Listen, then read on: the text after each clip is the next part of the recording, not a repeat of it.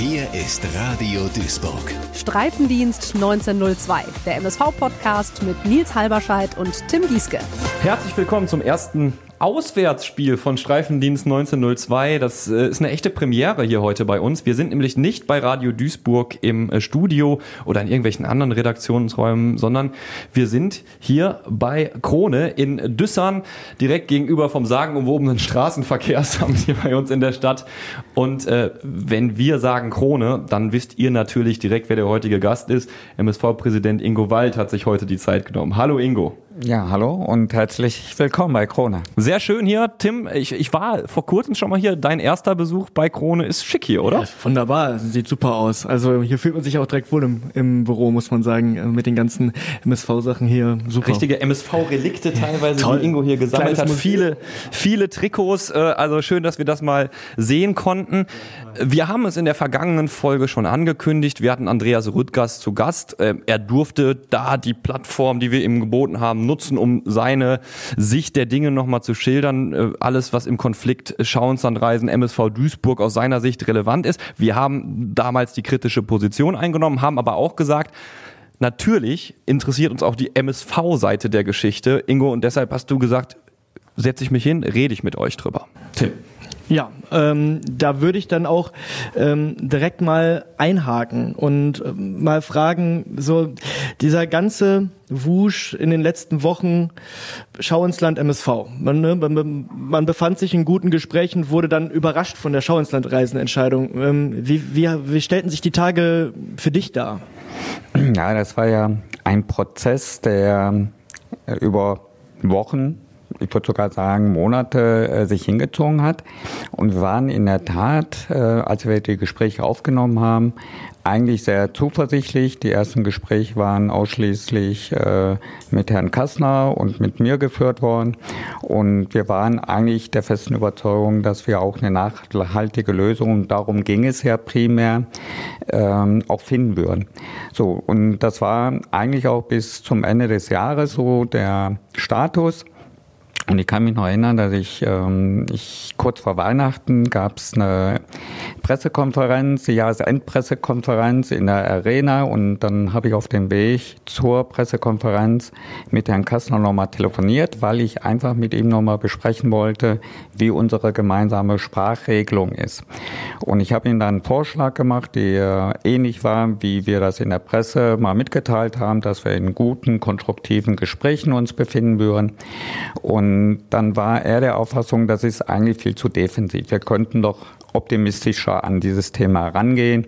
Und dann habe ich gesagt, ja, ist gut. Und ich habe dann in der Tat auch zum Jahresende hin bei der Pressekonferenz ein relativ positives äh, Bild gezeichnet und bin damit dann auch eigentlich in den Weihnachtsurlaub gegangen. Anfang des Jahres hat sich das dann aber ähm, gedreht und dann wurde es ein bisschen komplizierter und dann war auch der Wunsch von Schau ins Land, dass an den Gesprächen auch Andreas Rüttgers wieder teilnimmt. Und dann wurde es halt komplizierter, weil wir sehr viel auf die Vergangenheit eingegangen sind. Ich persönlich hätte lieber über mögliche Lösungen gesprochen und nicht so sehr auf ähm, sportliche Vergangenheit und sportliche Gegenwart, weil mir ging es um eine Lösung. Und Schau ins Land ging es vielleicht auch verständlich, das will ich jetzt gar nicht so, so negativ bewerten, dass man auch die Vergangenheit aufarbeiten wollte und es ging dann um sportliche Dinge. Aber wir haben uns dann auch ein Stück weit im Kreis gedreht. So, und dann wird immer wieder das Thema Versprechungen 2019 in den Vordergrund geschoben, wo ich erstmal ein bisschen irritiert bin. Insofern die Versprechen 2019 kann sich ja nur auf das Konzept beziehen, was wir 2019 ja, da dreht sich viel haben. um diese Spielphilosophie. Ja, nur wir haben ja, und das war ja dann auch relativ ähm, bekannt, dass wir 22 im Juli dieses sportliche Konzept überarbeitet haben mit der neuen sportlichen Führung genau. inklusive äh, Ulf Schott, der ja zu dem Zeitpunkt noch sportlicher Berater des Vorstandes war. Und wir haben in einer großen Runde ähm, mit der sportlichen Führung, mit Ulf Schott, mit mir als Vorstandsvorsitzenden, mit zum Teil, äh, nicht bei jeder Gesprächsrunde war Uwe, Schott, äh, Uwe Schubert noch dabei, mhm. Chris Schmold, Philipp Klug wurden hinzugezogen, um ja. ihre Meinung äh, kundzutun. Dann wurde dieses Konzept überarbeitet. Das nannte sich dann, oder wir haben das unter dem Titel Der klare Weg. Dann auch im Juli 22 den Sponsoren vorgestellt vor der Saisonstart, Aha. wo auch Andreas Rüttgers dabei war. Deswegen das Konzept 2019 ist für mich überholt, weil es abgelöst ist von dem Konzept 2022. Und dennoch ist dieser massive Kritikpunkt immer noch da. Also wenn man, wenn man, wenn man einen zentralen Punkt ausmachen will, ist ja, dass Schauenslandreisen nach wie vor sagt, ihr haltet euch nicht an dieses Konzept. Genau. Da stehen ganz konkrete Forderungen drin, also auch ähm, was, was so ein Spieler für den MSV mitbringen soll, was da, was, was, was, was für, was für taktische Ausrichtungen in welcher Situation gespielt werden. Ähm, und ich meine, das ist ja der Punkt, Ingo, oder? Euch wird nach wie vor vorgeworfen von Andreas Rüttgers von Schauens und Reisen, ihr haltet euch da nicht dran. Ja, und da ist dann die, die nächste Problem, was, was ich immer dann immer hinterfrage, ist, wer legt fest, ob das Konzept eingehalten wird oder nicht? Ja. Äh, macht es ausschließlich ähm, ein Vertreter eines Sponsors mhm.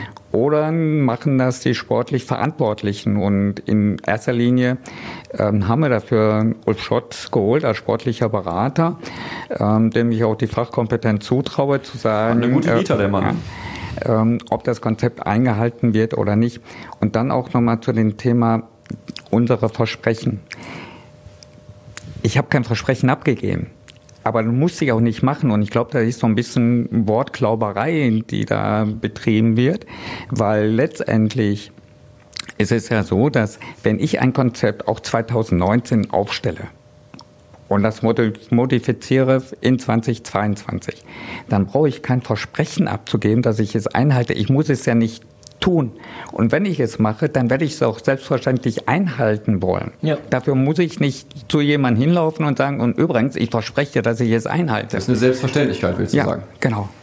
Da, wir, wir das finde ich halt so interessant. Es wurde ja immer wieder von Rüttgers darauf bestanden, man habe sich auf gewisse Spielsysteme und damit einhergehende auch Trainer geeinigt. Ne? Mögliche Trainer. Wie ne? mögliche Trainer, die dann auch genau diesen Weg mitgehen. Genau diesen Weg, wie er sich das vorstellt. Wie verbindlich war das und wie hat das dann den Spielbetrieb dann auch äh, damals schon beeinflusst?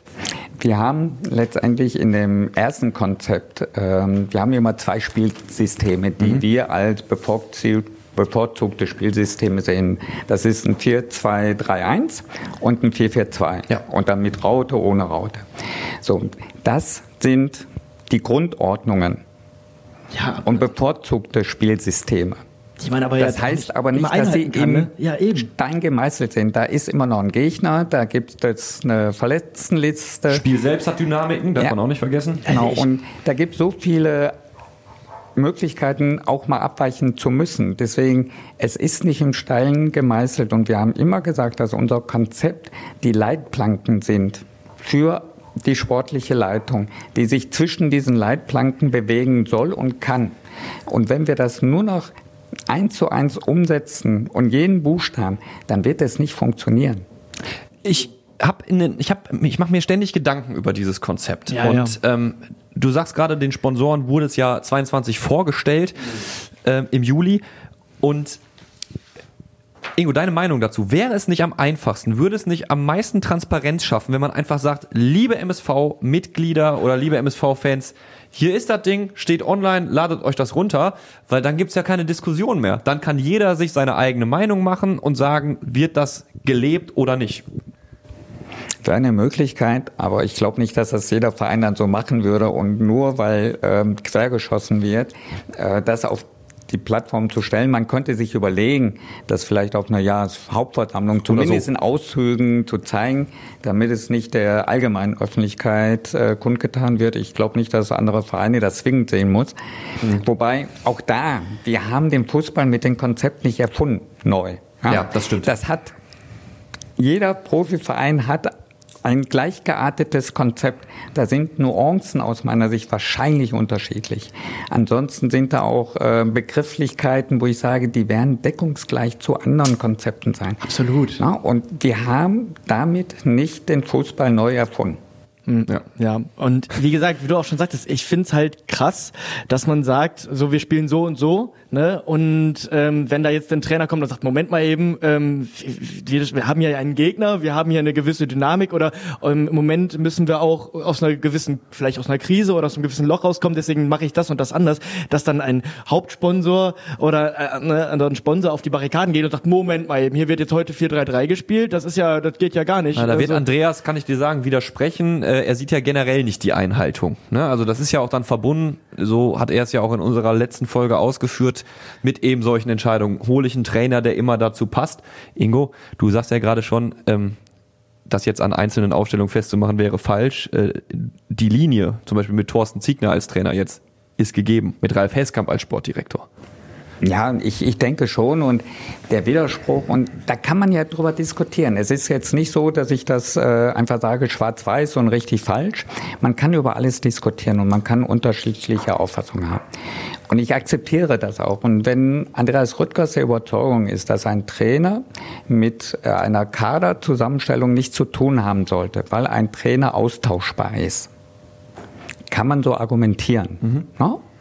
Umgekehrt, wenn ich Spieler verpflichte, die der Trainer ablehnt, laufe ich Gefahr, dass er die auf der Tribüne sitzt, weil er mit denen nicht arbeiten will. Ja, hast du auch nichts gewonnen. So, auch das ist dann äh, eine Gegenposition. Und wir haben uns vorher vereinbart und das war auch ein Konsens, den wir vor der Einstellung mit Ralf Heskamp in den Gesprächen mit Ralf Heskamp unter waren. Äh, ich glaube, das war einer der professionellsten äh, Einstellungsprozesse, die wir bei meinem MSV durchgeführt okay. haben. Ja, ja, ja. Und auch darüber diskutiert, wie da die Einstellung ist. Und da war die Aussage von Ralf Heskamp, dass er gesagt hat, er wird kein Spieler verpflichtet, von dem er überzeugt sind, auch wenn er nicht überzeugt ist, äh, wenn der Trainer ihn haben will. Aber er wird auch keinen Spieler verpflichten, den der Trainer nicht haben will. Genau mhm. mit dem Hintergedanken, was nutzt es mir, wenn ich einen Spieler durchdrücke ähm, und der Trainer den ignoriert oder vielleicht nicht äh, spielen lässt und er wird Gründe finden, ihn nicht spielen zu lassen. Und er sagte, wir werden gemeinsam entscheiden, welchen Spieler wir verpflichten. Ja mit, erstmal mit dem äh, Chef-Scout ja. und dann einigt man sich auf einen Spieler und er sagt ganz klar, ich werde keinen verpflichten, von dem ich nicht überzeugt bin und ich werde keinen verpflichten, wovon der Trainer nicht überzeugt Klingt ist. erstmal nach einer flachen Hierarchie. Angenehme Geschichte. Du kommst um den Namen Ralf Heskamp natürlich in diesem ganzen Konflikt nicht drumherum. Oh ja, ja. Ich meine, auch in eurer Stellungnahme, in eurer letzten, die ihr zu der Podcast-Folge mit Andreas Rüttgers veröffentlicht habt, ähm, habt ihr euch darauf nochmal bezogen. Also, das Gerücht ist, Andreas Rüttgers ist aktiv im Businessbereich der Schauenslandreisen Arena herumgelaufen, hat mit äh, verschiedenen Leuten gesprochen und gesagt, Ralf Hesker muss entlaschen werden, sonst sieht das ganz schlecht aus mit der Stundung. Er sagt vehement, war so nicht. Ihr habt in eurer Stellungnahme ein paar andere Worte gewählt. Ja, weil wir mit den betroffenen Personen gesprochen haben und ähm, er hatte mir ja auch im persönlichen Gespräch gesagt, dass er mit den beiden Beteiligten, das ist äh, ja kein Geheimnis, Uwe Struck und äh, Ralf Rottmann, gesprochen und sie hätten ihm beide bestätigt, äh, dass er das nie gesagt habe. So, ich habe dann mit beiden nochmal intensiv gesprochen und nochmals gefragt, wurde das gesagt oder wurde das nicht gesagt? Und dann wurde mir sowohl von Ralf Rottmann den ich sehr schätze, muss ich ehrlich sagen, weil er eine klare Haltung hat und auch ähm, Uwe Schruck, die dann beide gesagt haben, nein, das hat er gesagt. Mhm.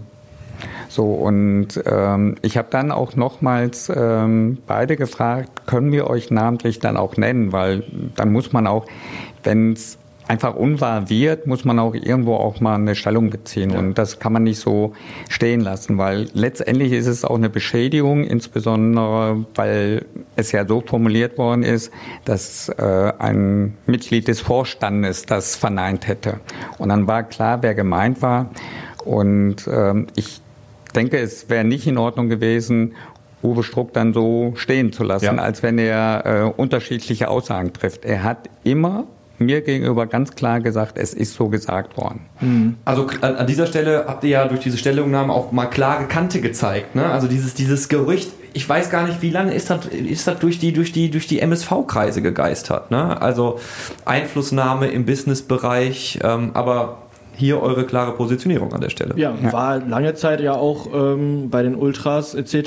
Ähm, ein großes Thema. Ne? Ja. Ähm, nicht, nicht, nur bei, den, den Ultras, nicht bei den, bei den anderen, bei den Leuten, die im Stadion waren. Ne? Ich mein, ja, ja, natürlich. Du redest ja in der Halbzeitpause dann vielleicht nicht nur über den Fußball und dieses Thema. Ja, wie es halt sein kann, dass ein, dass ein Hauptsponsor, dass ein Hauptsponsor quasi die Absetzung, äh, Absetzung fordert. Das ist ja, unglaublich. Das ist ja eine Posse, die da fasst man sich an den Kopf. Ja, ja würde ich sagen. Bewusst und lange Zeit und ähm, ja, sicherlich mit, mit dem vollen Überzeugung, dass wir ein vernünftiges Verhältnis äh, zu Schau ins Land pflegen wollen, weil ja. wir auch, und das müssen wir immer wieder sagen, Schau ins Land viel zu verdanken haben. Ja, absolut. Also äh, na, das ja. ist, äh, da muss man einfach zwischen der Privatperson Andreas Rüttgers und dem Unternehmen Schau ins Land äh, differenzieren und auch trennen. Und der MSV würde heute nicht da sein, wo er ist, äh, wenn Schau ins Land nicht massiv geholfen hätte. Ja, das sehen wir. Das und sehen, äh, wobei, wobei, man muss ja sagen, äh, die Privatperson Andreas Rüttgers, so sagt Andreas Rüttgers, findet ja, so sagt Andreas Rüttgers, in Foren gar nicht statt. Er hat genau. uns im Podcast gesagt, ja. wir haben ihn mehrmals darauf festgenagelt und ihn gefragt, er hat mehrmals gesagt, wenn er im MSV-Portal oder auf transfermarkt.de etwas veröffentlicht, dann schreibt er ja als Vertreter eines Sponsors. Also auch da bin ich ein bisschen anderer Meinung. Ne? Man kann das nicht trennen. Entschuldigung, ähm, ich, ich kann immer sagen, ich bin jetzt der Vertreter, ich bin der Fan. Je nachdem, wie es mir gerade aussuche und vielleicht passt, es wird ja immer das Gesamte gesehen. Und genau. dann weiß man, äh, die Privatperson ist der Vertreter von Schau ins Land Umgekehrt, äh, der Vertreter von Schau ins Land ist dann auch mal die Privatperson, die als Fan agiert. Ich finde, dass ähm, in einem Fanforum, das sollte nur für Fans, von Fans, für Fans sein. Da haben keine andere sich zu beteiligen. Ich finde es falsch, wenn sich Offizielle da äußern. Ja. Ich halte es falsch für Leute, die nah dran sind, die Sponsorenvertreter sind. Ich glaube, diese Fanforen sollte man komplett den Fans überlassen. Hm. War das denn, so wurde das ja auch gesagt, war das denn immer mit euch abgestimmt, dass er, dass er diesen Gang wählt zu Transfermarkt, zu Landesvorportal? Nein. Nein. Nein. Es gab bei der Mitgliederversammlung, ähm, wir haben gerade schon über Wortglauberei kurz gesprochen, äh, es gab bei der Mitgliederversammlung die Situation, ähm, dass du natürlich verständlicherweise von den Mitgliedern auf äh, die Gespräche zwischen euch und Schauenslandreisen angesprochen worden bist und du hast gesagt, ja, ne? Gespräche laufen. Ähm, und ich glaube, der genaue Wortlaut ist hier jetzt egal. Andreas Rüttgers wird mir widersprechen, deshalb ist er ja auch aufgestanden und hat dir widersprochen. Ne? Also du hast ja im Prinzip, ich weiß nicht, ob du, da, ob du deinen, deinen O-Ton noch im Kopf hast, aber im Prinzip hast du gesagt, die Gespräche gehen in eine gute Richtung und dass das, was du gesagt hast, ja auch mit Herrn Kassner abgesprochen sei. Ja. Andreas hat da eine Verletzung in diesen abgesprochenen Worten gesehen. Ist das nachvollziehbar jetzt, wenn du das nochmal ex post facto betrachtest? Also ich, ich glaube immer noch, dass ich da ähm, richtig wiedergegeben habe, was eigentlich die Absprache war. Und ich glaube auch, wenn Andreas das so hätte stehen gelassen, wie ich es gesagt hätte, wäre keiner aufgestanden. Mhm. Keiner hätte eine Rückfrage gestellt. Ja. Und ich bin ganz ehrlich, ich habe es auch bewusst sehr geschmeidig formuliert, weil ich genau diese Rückfragen aus dem Publikum vermeiden wollte. Mhm. Und die Absprache zwischen Herrn äh, Kassner und mir waren eigentlich drei Punkte, dass äh, einerseits ähm, gesagt worden ist, äh, dass die Stundung erfolgen, erfolgt ist. Das hatte ich ja dann auch erwähnt, dass schon noch nie so frühzeitig die Stundungen für die kommende Saison erfolgt sind. Das war ein wichtiger Punkt, den er äh, mitteilen wollte, dass er weiterhin ähm, Gesprächsbereich für eine nachhaltige Lösung ist er aber die Einhaltung der Versprechen 2019 erwartet. Mhm. Das waren die, die Kernaussagen, die er mir mitgegeben hat. Was ich nicht gesagt habe, und das ist richtig, ich habe jetzt nicht gesagt, dass die Einhaltung der Versprechen 2019, das habe ich auf der Jahreshauptversammlung nicht gesagt. Mhm. Das habe ich weggelassen. Das habe ich aber insofern auch weggelassen, weil ich nicht da wieder direkt den, den, die Tür offen machen wollte, nach dem Motto, das ist ja eine indirekte Forderung. Mhm ich wollte da nicht über mögliche Forderungen oder Vorhaltungen oder sonst irgendwas diskutieren. Deswegen habe ich es mir verkniffen, weil ich es jetzt nicht in dem Moment für kriegsentscheidend empfunden habe. Aber ich habe sehr wohl das, was gesagt worden ist, dass noch nie so frühzeitig gestundet worden ist, ähm, dass man im Prinzip sich vorstellen kann, die nachhaltige Lösung äh, zu finden. Das habe ich aus meiner Sicht wiedergegeben.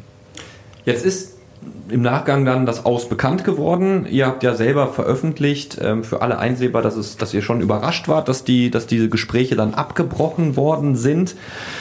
Ähm, anschließend war dann Andreas Rüttgers bei uns in der, in der Podcast-Folge und er hat dort die Tür nicht final zugemacht. Er hat dann, er hat gesagt, na ja, wenn der MSV dann doch noch aus unserer Sicht es schafft, sich an Absprachen zu halten, dann sind wir ja vielleicht eventuell nicht für immer weg. Ähm, ich finde, das ist so ein, also mein, das ist jetzt meine persönliche Meinung. Ich möchte das ganz klar hier markieren an der Stelle. Das ist so ein bisschen wie Knochen hinhalten und dann immer mal wieder weg. Wenn ich jetzt hier zu dir gehe, Tim, na, guck mal hier, was ich hier leckeres naja, habe, aber naja. vielleicht auch nicht. Ähm, ich kann mir vorstellen, dass das bei dir ähnlich ankommt. Ja, ähm, wenn man jetzt ganz kritisch ist, dann kann man ja auch die Laufzeit vom Vertrag von Ralf Heskamp nochmal im Kopf haben, wann die denn ausläuft und wann die Stundung äh, verlängert werden muss. Aber ich, ich glaube, ja, ja, äh, Moment mal, also Andreas, da muss man ihn drauf festnageln, hat ja gesagt, personenunabhängig ja. wäre er als wäre, wäre Schaumslandreisen bereit, wenn sie sehen, dass dieses Konzept eingehalten wird, mit euch weiterzumachen. Gut. Ähm, Sei noch mal kurz noch reingereicht, die Informationen. Ja, ne? Sehr gut, äh, freue ich mich drüber. Und grundsätzlich die Gespräche, die ich wir sind weiterhin jederzeit zu Gesprächen bereit. Und äh, wie gesagt, es ist immer unschön, einen Sponsor zu verlieren, überhaupt keine Frage. Aber wir werden bei unserer Grundhaltung bleiben, dass wir uns keine Vorgaben machen lassen. Wir sind bereit, über Dinge zu diskutieren, Anregungen anzunehmen, zu prüfen und dann zu entscheiden, machen Sinn, machen keinen Sinn. Nur in Bezug auf Personalentscheidungen und auch die Gesamtverantwortung, Dinge umzusetzen, das muss in den Händen des Vereins bleiben und kann nicht vorgegeben werden durch einen Sponsor. Ich hätte noch eine Sache, zu der ich gerne deine Meinung hätte. Ich weiß nicht, Tim, ob du noch mehr Fragen, die sich von der letzten Folge ableiten, auf deinem Zettel hast, deutlich mehr. Weil Mach erstmal. Ein, ein Ding ist bei mir dann hängen geblieben. Ähm, er hat ja gesagt, also alles, was von euch so in die Richtung kommuniziert wurde, sei Lügen oder zumindest ein Großteil. Ne? Zum Beispiel diese, diese Hesskamp-Geschichte, das sei einfach nicht wahr. Und ich habe dann nach dem Umkehrschluss in der vergangenen Folge gefragt und gesagt, naja, dann muss dich ja jemand demontieren. Hat er gesagt, ja, ist so. Ähm, er wird demontiert, weil die Wahrheit nicht bequem ist und weil Wahlen gewesen sind. Ich meine, da muss man jetzt nicht großartig interpretieren, das ist direkte Kritik, die in deine Richtung geht. Andreas wird gesagt, ihr als Vorstand, du als Vorstandsvorsitzender, ihr konntet die Wahrheit nicht ertragen und deshalb wollt ihr Andreas Rüttgers demontieren. Also, sorry, macht mich jetzt ein bisschen sprachlos, ne? Äh, wenn er das so, so sagt. Ähm er hat nicht deinen Namen genannt. Nein, ne? nein, aber wenn er sagt, aber das warum wird du demontiert? Ich habe es mir hier aufgeschrieben, weil die Wahrheit nicht, nicht immer angenehm ist, nicht immer bequem ist und weil wir Wahlen hatten. Weil ich weiß nicht, wie ich das sonst interpretieren soll, Ingo. Ähm, jeder hat ja seine eigene Wahrheit. Und Andreas hat sicherlich auch seine eigene Wahrheit und eine eigene Wahrnehmung. Ich glaube nicht, dass äh, wir nicht Kritik ertragen können. Ich glaube auch, dass wir immer zugehört haben. Das ist aus meiner Sicht überhaupt nicht das Thema. Und man muss sich einfach auch mal vorstellen, ein Ralf Rottmann, wo Andreas mir nach der Jahreshauptversammlung geschrieben hat, das wäre ja ganz schlimm, dass er nicht gewählt worden ist. Er hatte sich ja als Kandidat zum Verwaltungsrat aufstellen lassen. Mhm. Und jetzt würden wir ganz viele Sponsoren verlieren, weil Ralf Rottmann ein ganz extrem positiver Sponsor und Mensch ist und die ganze Litanei, dass das äh, ein Riesenfehler war, ihn nicht zu wählen. Wobei ich sage, ich habe nicht gewählt oder wenn, ich habe eine Stimme. Ja. Die Wahl ist durch die Mitglieder erfolgt. Genau. Und das sind demokratische Wahlen, die kann man im Prinzip so gesehen nicht kritisieren ähm, dass es dann Gruppierungen gibt, die vielleicht besser organisiert sind. Das ist so, das kann aber jeder andere auch machen. Das sind ja, einfach ja. Wahlen.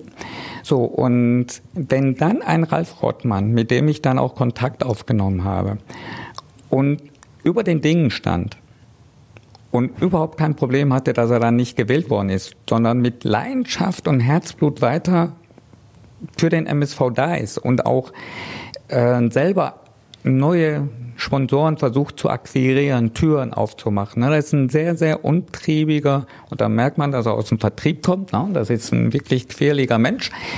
Äh, sehr, sehr positiv. Und dann trotzdem sagt, Ingo, er hat es gesagt. Ja. Und dann bin ich ganz ehrlich, dann glaube ich ihm zu 100 Prozent. Warum ja. sollte Ralf Rottmann mich anlügen? Ja. Und er wird sicherlich nicht Andreas Rüttgers oder Schau ins Land demontieren wollen. Hm was, was, was ich total krass fand, und das war wirklich, als langjähriger Fan, das war so ein, so ein unfassbarer Hinhörmoment neben all den Momenten, die einem schon so ein bisschen, ja, so ein bisschen Fragen zurückließen. Ähm, äh, äh Andreas Rüttgers erzählte uns, ähm, dass er immer wieder angefragt wurde vom MSV, ähm, dass man Spielern im privaten Umfeld die Identität des Vereins einimpfen solle. Ähm, kannst, du mir, kannst du mir das irgendwie mal einordnen? Kannst du mir da irgendwie was zu sagen? Andreas hat von jeher immer versucht, einen engen Kontakt zu den Spielern zu halten. Ja.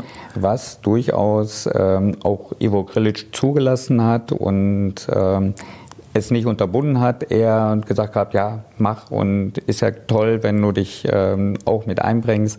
Das ist so äh, gemacht worden und auch geduldet worden. Und diese Rolle hat dann Andreas wahrgenommen und angenommen und ähm, sich durchaus aber auch verselbstständigt in dieser Rolle. Aha, inwiefern?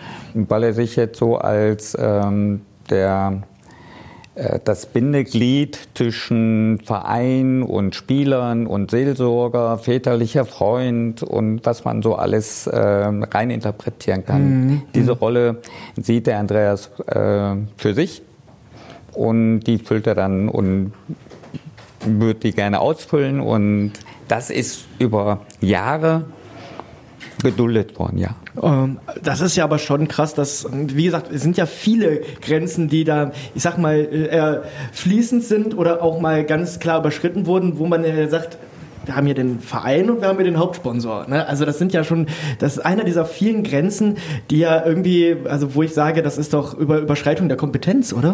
Ja, ich, ich habe auch sehr häufig sowohl Andreas als auch Herrn Kastner gesagt, dass ich äh, es begrüßen würde, wenn ein Vertreter von Schau ins Land im Aufsichtsrat der KGA mhm. einen Platz wahrnimmt. Kai Moek als äh, Investor und Vertreter von Capelli ist ja auch im Aufsichtsrat der KGA. Ja. Und das Gleiche habe ich äh, Andreas angeboten. Ich habe Herrn Kastner gesagt gehabt, äh, er könnte oder Herr Rutert, dass einer von dreien auch in den Aufsichtsrat der KGA, dann ist man im Prinzip Gremienmitglied, man hat eine Funktion und kann auch gegebenenfalls anders sich darstellen, sich anders präsentieren und ist auch eine andere Wahrnehmung. Richtig, ja. Allerdings muss man sich dann auch an die Spielregeln der Gremien halten. Das ist korrekt. Ja? So, und das war nie gewollt. Hm. Okay. Also das Angebot, sagst du hier klipp und klar, bestand. Das ja, hätte man mehrfach, können. mehrfach wiederholt und mehrfach abgelehnt worden. Jetzt musst du natürlich, wenn man das Thema mal abschließen möchte, in die Zukunft blicken. Ich glaube, das macht auch Sinn, hier diesen Ausblick zu geben und uns jetzt damit zu beschäftigen, ja, wie geht es denn jetzt weiter ohne Schauensanreisen? Auf der einen Seite müsst ihr euch, denke ich mal, die Frage stellen, wie geht es mit den, mit den Schulden, die es da gibt, weiter? Und ich kann mir vorstellen, ihr müsst, werdet natürlich auch nach links und rechts gucken, wer könnte den Weg des MSV Duisburg weitergehen nach der Ära Schauenslandreisen. Ja, und finanziell pflastern auch in Zukunft. Und ne? ein paar Brötchen noch, ein paar Pflastersteine legen, ja. ja, genau. ja ich, ich glaube, man muss das in der Tat zweigeteilt sehen. Das ist einmal das Problem der Darlehen, die Schau ins Land den MSV gewährt hat und eben das Sponsoring. So, über das Sponsoring mache ich mir nicht so große Sorgen wie über das Darlehen, weil das Darlehen äh, sowohl bei der KGA als, als auch bei den EV schon eine Größenordnung hat.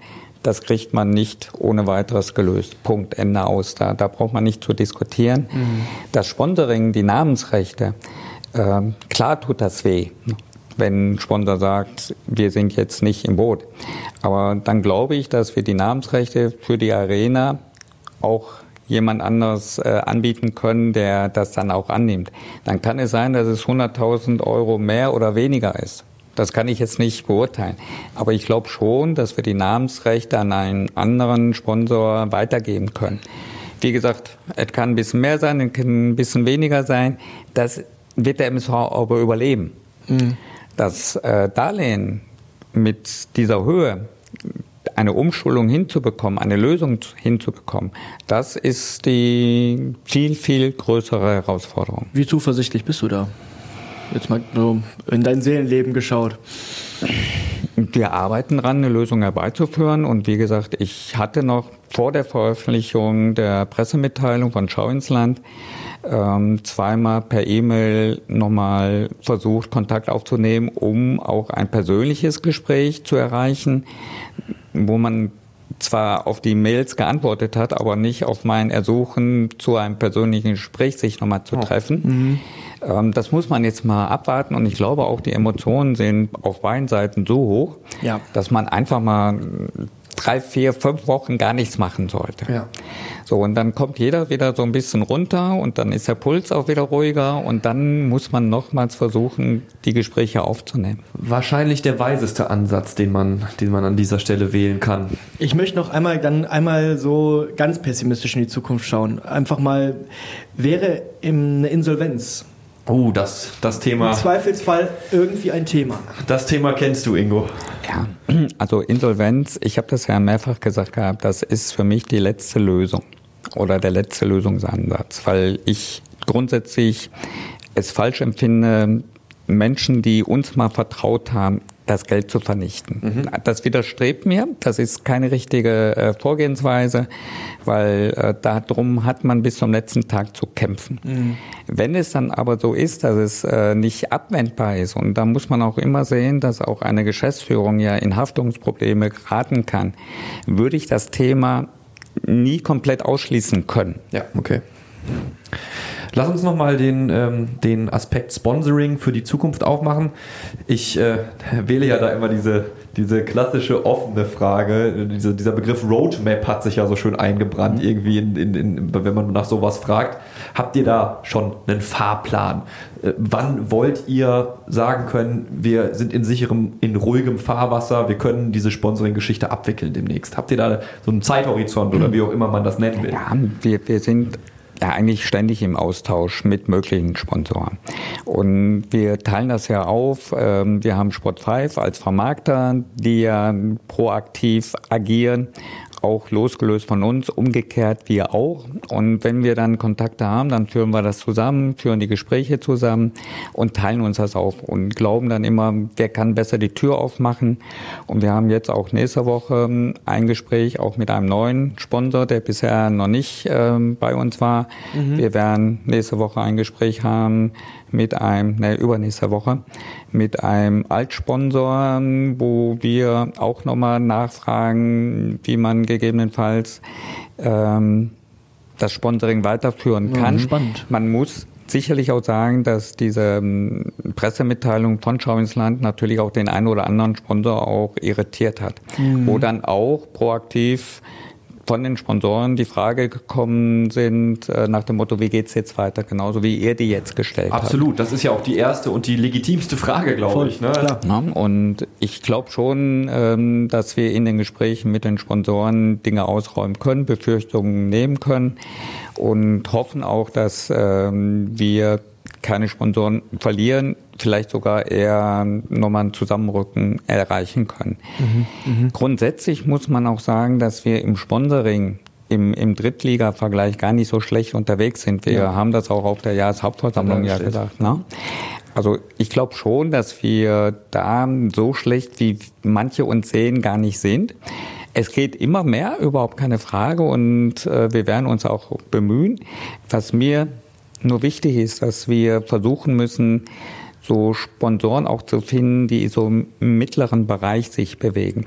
Diese Abhängigkeit von einem großen Sponsor, der ein großes Paket schnürt.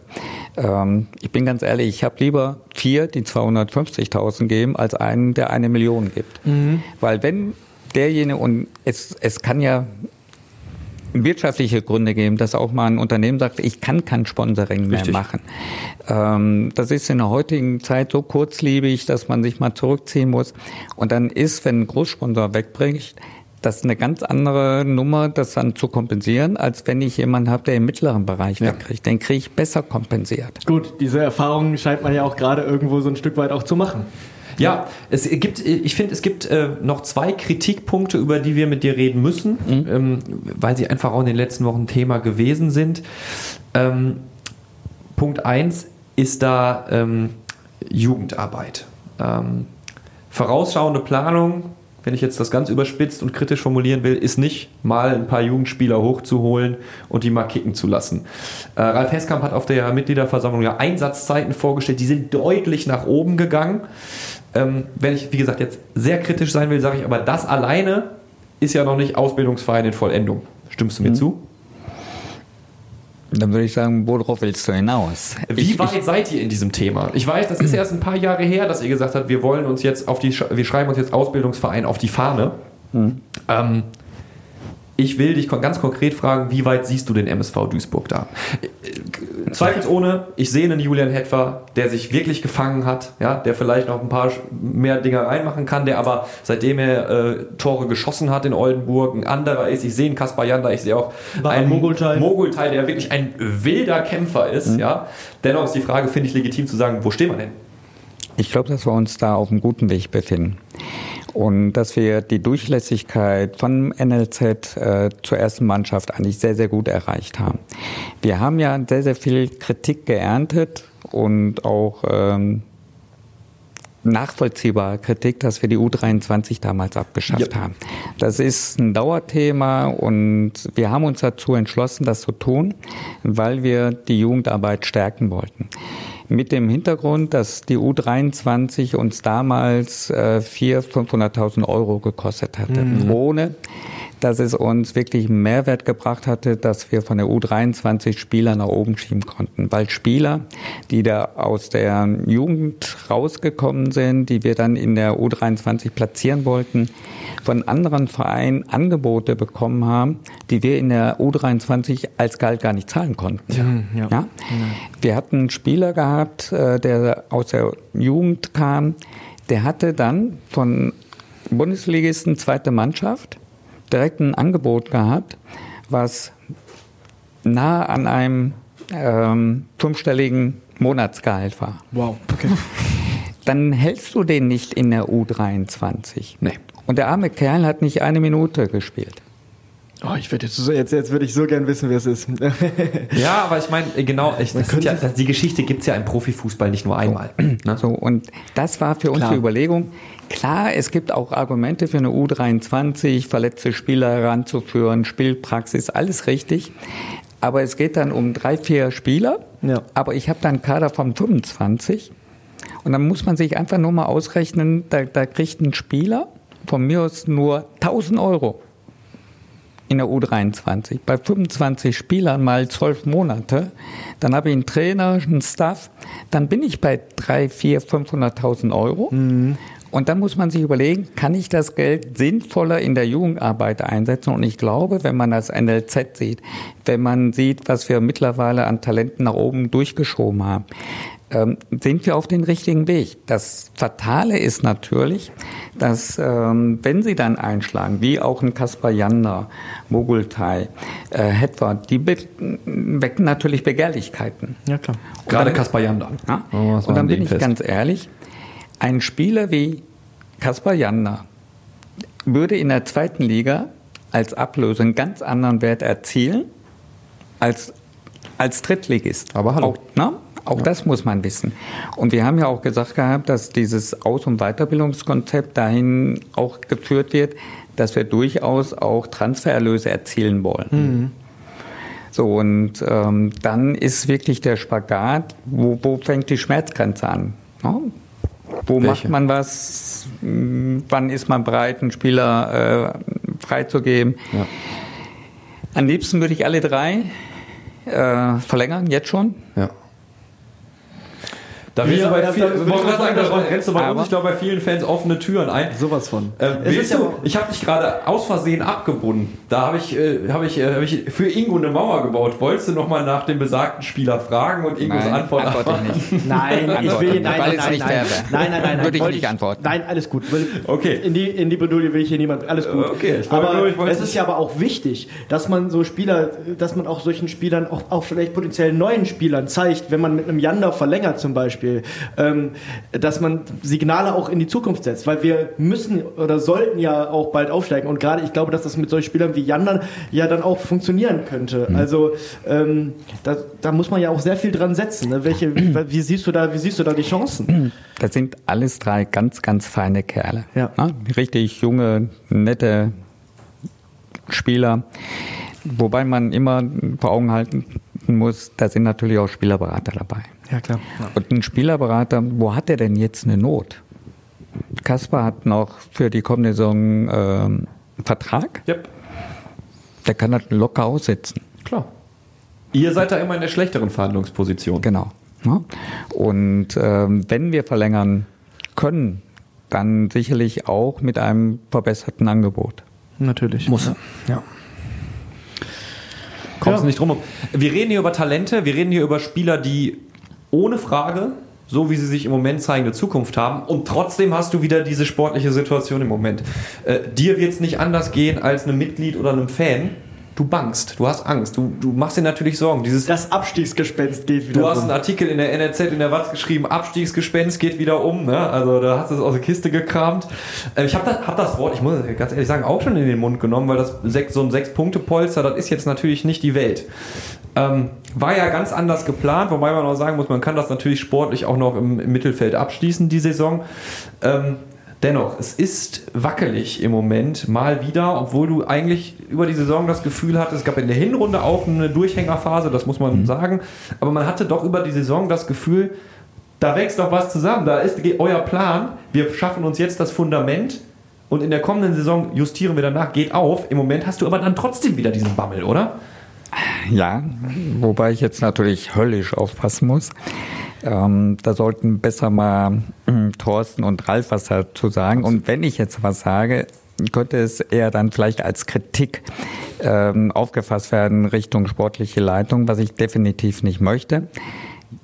Glaube aber, und jetzt kritisiere ich vielleicht doch ein bisschen, dass ähm, der Wunsch auch von Thorsten und Ralf ein bisschen offensiver zu spielen in der Rückrunde so groß war, dass man das System ja von 4-2-3-1 gewandelt hat in 4-4-2, was sicherlich offensiver ausgerichtet ist. Man hat dadurch auch mehr Tore geschossen, aber wurde mehr dann bekommen. hinten wieder anfällig. Ja. So, und dann, ähm, glaube ich, geht dem Fan, den Spielern, allen sofort so eine Alarmlampe äh, an nach dem Motto, oh, das erinnert uns an letztes Jahr. Ja, und genau. jeder wird nervös und schon ist es wieder eine Kopfsache. Und ich glaube, dass ähm, Thorsten das aber auch sehr wohl erkannt hat und jetzt auch wieder eine defensivere Ausrichtung. Er hat da ja auch selbst schon ganz klare Statements zu abgegeben. Ne? Also nicht nur nach Dortmund 2, sondern auch. Ähm nee, ich fand auch die Reaktion auf dem Platz, die gezeigt wurde gegen Viktoria. Die Mannschaft auch wieder nach so einer Schlappe wie gegen Dortmund 2 aufzubauen und dann auch so ein bisschen darauf zu reagieren. Ich meine, Stoppelkamp ist relativ kurzfristig ja, glaube ich, ausgefallen. Mhm. Äh, dann aber auch mit einem 4-3-3 dann mhm. zu reagieren, das hat mir gut gefallen, muss ich sagen. Die Tore, ja.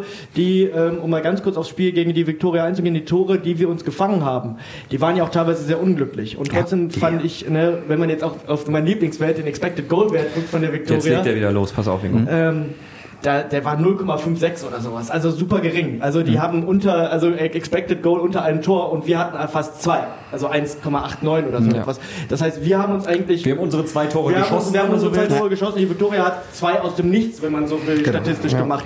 Und da ähm, natürlich äh, abgerechnet wird am Schluss, äh, höhö, aber äh, trotzdem habe ich, hab ich eine Entwicklung gesehen. Und ich finde auch das Konzept, ähm, am An die Hinrunde zu nehmen und zu sagen, wir bauen jetzt ein Polster auf, um dann auch schon in der Rückrunde offensiver zu spielen, diese Raute zu implementieren und dann hinzugehen und zu sagen, wir gucken auch schon auf die nächste Saison und fangen auch jetzt an, unsere eigene DNA im Spiel mhm. irgendwie so ein bisschen zu verbessern. Den Ansatz fand ich richtig. Ne? Ja, aber wahrscheinlich war die Mannschaft noch nicht reif genug dafür oder ja. zu schnell der Umbruch ja. auf, auf, eine offensivere Ausrichtung. Jetzt hast du die nächsten beiden Spiele natürlich äh, gegen Wien, Wiesbaden und dann auch noch ausgerechnet Elversberg. Äh, ich glaube 0 zu 3 haben wir im Hinspiel äh, so verloren. verloren. Ja. Ähm, ich meine, alles ist möglich. Ich, Wiesbaden haben wir in der Hinrunde geschlagen, Elversberg sind wir untergegangen. Ähm, eure Einschätzungen vielleicht, wenn wir schon mal, wir reden gleich noch über die Stallgespräche, die ja gleich anstehen. Wir zeichnen ja Donnerstag auf heute.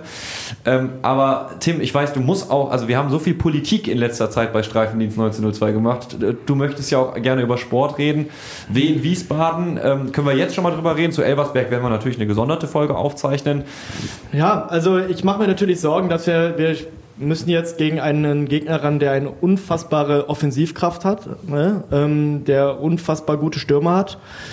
Ähm, das ist eine Mannschaft, die sicherlich jetzt ganz klar auch im Aufstiegsrennen dabei ist, die sicherlich auch sich in einem Hoch Hallo. befindet. Ähm, ich möchte jetzt gar nicht zu sehr ins Detail hier, äh, hier gehen heute, aber ähm, wir haben eigentlich in den letzten Jahren ja relativ gute Erfahrungen mit Wien Wiesbaden gemacht. Ich hoffe, dass wir das ähm, fortführen können am Samstag.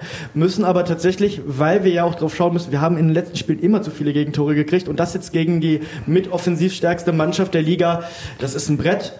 Ähm, ich sehe fast eher, dass wir gegen Elversberg uns mehr Chancen ausrechnen können, sage ich jetzt einfach mal ins Blaue, als äh, gegen die Wiesbaden. Steile These. Tut mir leid, das aber das, das, sehe ich. Aber ähm, wie gesagt, die Statistik spricht ja gar nicht mal so gegen uns, gegen die Wiesbadener. Die liegen uns ja. Aber wie gesagt, es sind, glaube ich, Parteien der Stürmer und Hollerbach, die da sehr, sehr viele Tore geschossen haben. Ähm, da muss man sehr doll aufpassen, um jetzt mal zwei Personalien zu nennen. Ich glaube, wir sind in beiden Spielen nicht Favorit. Punkt. das kann man so, so sagen. So, das und kann man das, auf jeden Fall so abbinden. So, und das ist ja schon mal eine Ausgangssituation, wo ich sage, man kann nur gewinnen. Ja? Ja, es wird nicht erwartet, das sind sicher drei Punkte, die wir äh, mitnehmen. Aber trotzdem glaube ich, dass beide Spiele durchaus für uns auch die Möglichkeit haben, auch erfolgreich abzuschließen. Ne? Und ich denke, ja. es wäre fatal, um Platz zu gehen und zu, zu denken, ähm, Hauptsache ein Unschieden. Ne? Ich glaube schon, dass das sind Heimspiele und wir haben, glaube ich, gerade den Fans zu Hause äh, einiges noch äh, offen und schuldig geblieben. Ja. Ähm, ich, ich sehe uns ja auswärts deutlich äh, kompakter und stärker als zu Hause. Ja. Und ich denke auch, dass äh, die Mannschaft das auch weiß und auch gewillt ist, gerade zu Hause ähm, Leistung zu bringen und da auch ein anderes Gesicht zu zeigen. Deswegen bin ich da zuversichtlich. Allerdings, wie gesagt, äh, wir werden kein Favorit sein und ich glaube, dass das vielleicht sogar eine Rolle ist, die gar nicht so verkehrt ist für uns. Ich bin jetzt wieder, ich bin ja der, du musst wissen, Ingo, von uns beiden bin ich in der Regel der Optimist. Ich sag, gewinn eines der beiden Spiele und du hast eine ganz raus? komfortable, ganz komfortable Ausgangslage auf einmal. Das macht doch schon wieder was. Also ich finde, drei Punkte haben oder nicht haben, da unten, wo es so eng wird zum ersten Abstiegsplatz. Ich finde, das ist ein Riesenunterschied. Ich wusste, dass du mir widersprechen wirst, aber okay. Also ich, ich bin auch dabei, dass äh, Wiesbaden uns liegt. Deswegen bei Fortuna, äh, Viktoria Köln hatte ich da auch noch mal kurz ähm, so Bedenken, weil da haben wir die nie gut ja, genau, ausgesehen. Genau. Zumindest habe ich nie ein Spiel live ja. in Köln erlebt, wo ich zufrieden war bei Viktoria.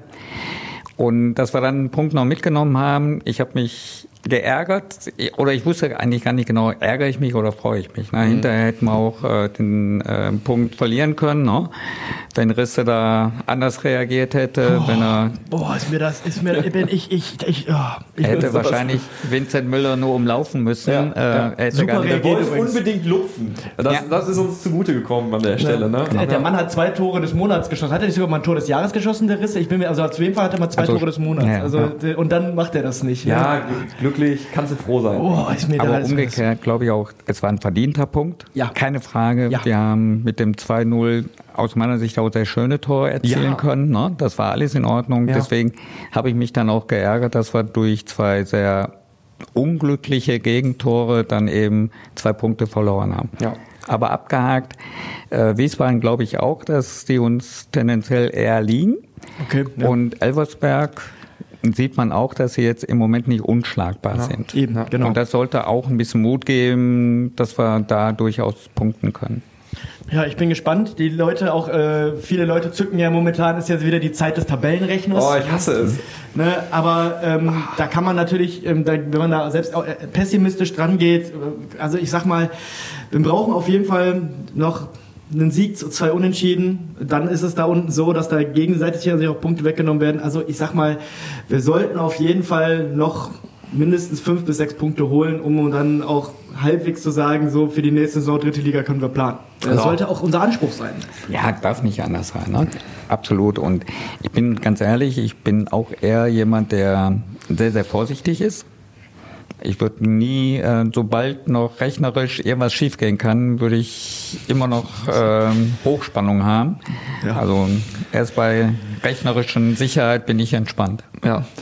Gehen wir mit, glaube ich. Gehen wir mit, wobei ich immer noch ein bisschen optimistischer bin als ihr, glaube ich. Ähm, aber unglaublich, wie du das machst als, ich, ich als weiß, jahrelanger MSV-Fan. Ich weiß auch nicht, wo es herkommt, aber es, es, steckt einfach in meiner DNA. Äh, DNA, MSV, Stallgespräch. Das ist die äh, drei Worte Überleitung von mir an dieser Stelle. Du bist Heute, gleich da. Ich bin gleich da. Ich auch. Ingo wird auch da sein. Nehme ich mal, nehme ich mal, nehme ich mal, nehme ich mal ganz stark an.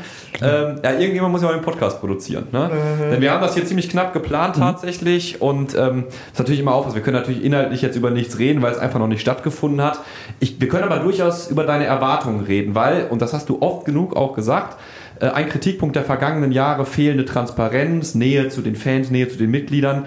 Habt ihr euch Gedanken zugemacht und kurz nach der Mitgliederversammlung ja die Einladung zu diesen Stallgesprächen äh, rausgeschickt? Drei Termine gibt es in diesem Jahr mhm. noch. Der erste ist halt heute. Wie gesagt, wir mhm. zeichnen an einem Donnerstag auf. Ingo, deine Erwartungen? Also wir haben ja durchaus schon mal Gespräche auch mit Fans geführt.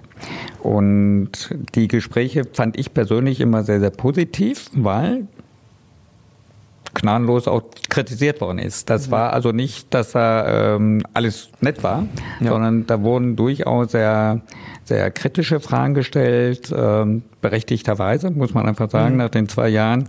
Äh, da gibt's nicht viel schon zu reden. Ja. Aber das waren sehr offene, sehr respektvolle und konstruktive Fragen und auch äh, Diskussionen, die geführt worden sind. Und ich glaube auch, dass ähm, beide Seiten, sowohl wir als Verantwortliche, aber auch die Fans, hinterher mit einem Gefühl auseinandergegangen sind, dass jeder dem anderen zugehört hat, verstanden hat und das auch wahrgenommen hat und versucht hat auch äh, zu erklären, warum was so ist beziehungsweise auch die Fans ihren Unmut uns mitgeteilt haben, wo wir vielleicht auch links, rechts äh, was nicht so in dieser Dynamik gesehen haben, wie es die Fans dann wahrgenommen haben. Deswegen halte ich diese Gespräche grundsätzlich für positiv, weil das ist das Entscheidende und ich hatte das schon mal gesagt gehabt. Jeder, der uns kritisiert, ist ja mit dem Herzen noch bei uns. Das ist richtig. Ja. Das, das Schlimmste und, ist, wenn, wenn Egalstimmung einsteht. Genau. Und wenn dann irgend Leute sich gar nicht mehr aufregen, ja. das ist das Schlimmste, was uns passieren ja. kann. Alle, die sich noch richtig aufregen können, die sind bei uns. Die können wir zurückholen. Genau so ist es. Aber die uns gar nicht mehr fragen, die, die gar nicht mehr interessiert sind, die holen wir kaum noch zurück. Ja. Mhm. Deswegen cool. dankbar für jede Gelegenheit, wo wir Rede und Antwort stehen können. Das hast du heute getan, Ingo Wald, im Streifendienst 1902 Podcast. Äh, Tim, heute darfst du abmoderieren. Oh. Ja, ähm, ich danke auf jeden Fall, dass wir hier sein durften. Ich, wir, wir, hoffen auch auf jeden Fall, ähm, dass wir damit dieses Thema Schau ins Landreisen und der MSV erstmal so ein bisschen ja, ad acta legen können. Und, und umfangreich dargestellt und umfangreich haben. dargestellt haben natürlich und dass wir damit auch, ne, so, dass jetzt auch so ein bisschen Ruhe einkehrt und hoffen wir einfach, dass es jetzt auch so ein bisschen ja, ruhiger wird, auch in der Tabelle, dass es generell wieder in ruhigere Fahrwässer geht und damit, ja, bedanke ich mich bei euch, bedanke mich fürs Zuhören und sage ciao. Sehr gerne, tschüss. Danke. Tschüss. Radio Duisburg. Streifendienst 1902.